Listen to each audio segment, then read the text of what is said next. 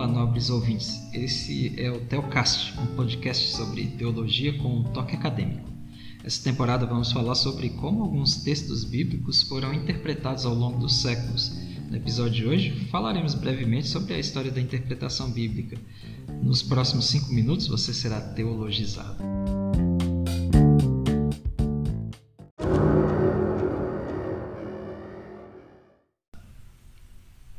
Desde muito cedo, os teólogos se viram na necessidade de estudar o texto bíblico para decodificá-lo e retransmitir aos cristãos. Isso foi necessário devido ao distanciamento linguístico dos primeiros cristãos com o texto do Antigo Testamento em hebraico. Para os cristãos de origem judaica, isso também se fez necessário. Ainda que muitos tivessem conhecimento da língua, havia um distanciamento teológico.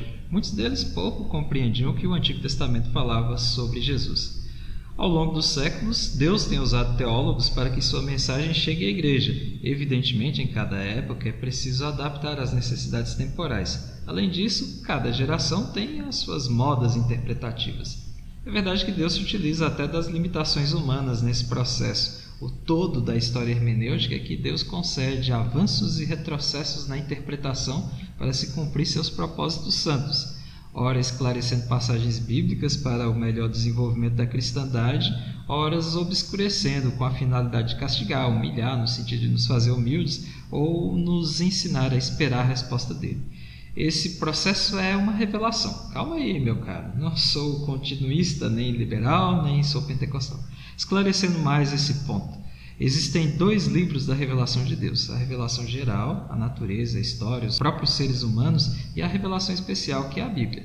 A Bíblia é imutável, ela nos foi dada por Deus de presente. Nós temos uma revelação clara dele e de seu propósito. A revelação geral, que compreende o restante da criação, fala de Deus e seus propósitos também, mas não é capaz de nos dar conhecimento para a salvação.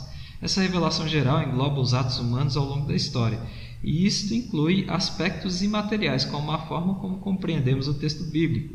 À medida que vemos uh, o aprimoramento desses recursos de interpretação, como as pesquisas na área de linguística, novas ferramentas como dicionários, etc., estamos recebendo da parte do próprio Deus mais luz sobre os detalhes antes não compreendidos. Porém, nesse mesmo processo, por conta da nossa pecaminosidade, podemos estar nos confundindo em muitos outros aspectos, porque o pecado enganou os intérpretes no passado e continua semeando confusão até hoje.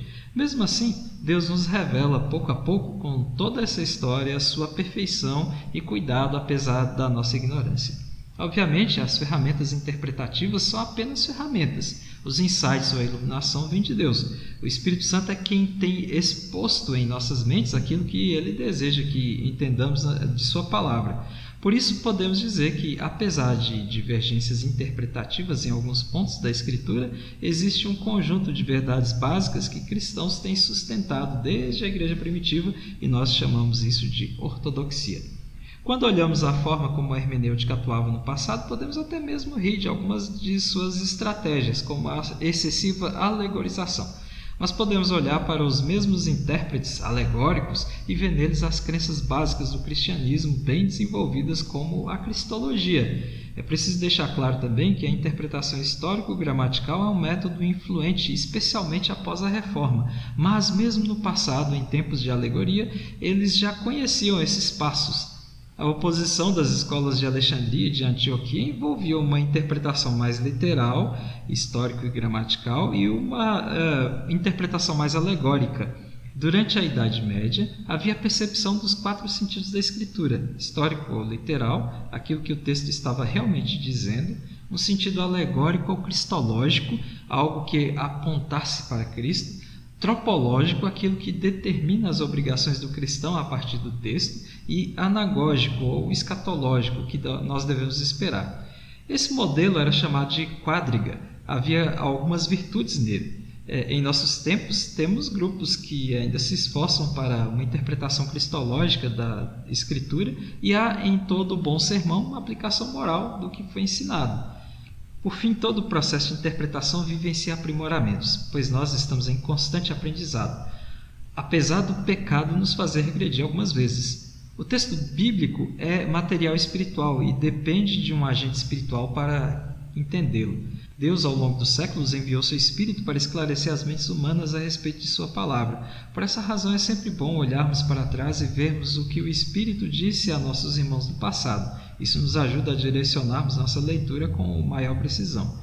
Evidentemente, toda exegese tem uma história sobre suas opções, recortes e ferramentas. Então, nós precisamos conhecer algo a respeito para servir ao povo de Deus com uma leitura clara da vontade de Deus para nosso tempo.